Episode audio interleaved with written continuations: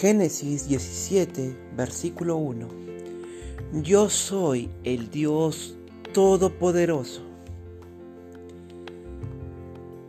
Siguiendo con nuestras reflexiones diarias acerca de los atributos de Dios, hoy nos toca meditar sobre Dios es todopoderoso o Dios es omnipotente, todo lo puede. Es interesante lo que estamos llevando durante todos estos días y semanas porque de esa forma poco a poco vamos a conocer a Dios. Es necesario que lo conozcamos a Él. Es necesario que tú sepas cómo es Él. Porque ¿cómo puedes llegar a amar a alguien que no conoces? A través de este conocimiento de Él y de Jesucristo, tú puedes llegar a amarlo cada vez más. Y en esta mañana reflexionamos sobre Dios omnipotente, es decir, todopoderoso. El término omnipotente significa que todo lo puede hacer, que no tiene límites. En Apocalipsis 19:6 dice, el ejército celestial cantaba, aleluya, porque el Señor nuestro Dios todopoderoso reina.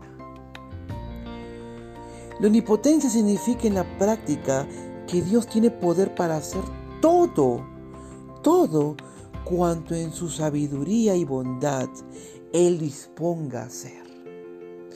Dios puede hacer todo lo que Él determina hacer. Ahora, esto no significa en la práctica que Dios tiene o Dios puede hacer cosas como pecar, mentir, cambiar su naturaleza o negar su personalidad santa. Eso no quiere decir eso, porque esto va contra lo que Dios es y Dios no puede ir contra lo que Él es.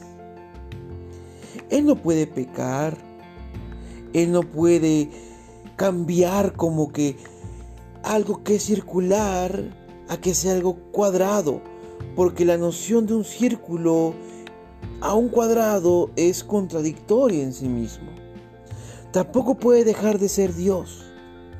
No obstante, cuanto es su voluntad y promete hacer algo, Él lo puede hacer y lo hace. Entonces vamos entendiendo que la omnipotencia de Dios, es decir, que Dios es omnipotente o todopoderoso, quiere decir que Dios lo puede hacer todo.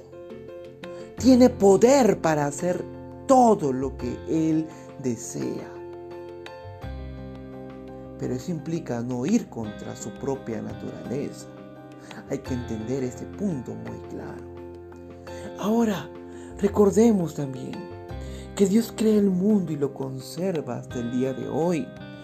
Que los milagros de la Biblia fueron hechos por el poder de Dios.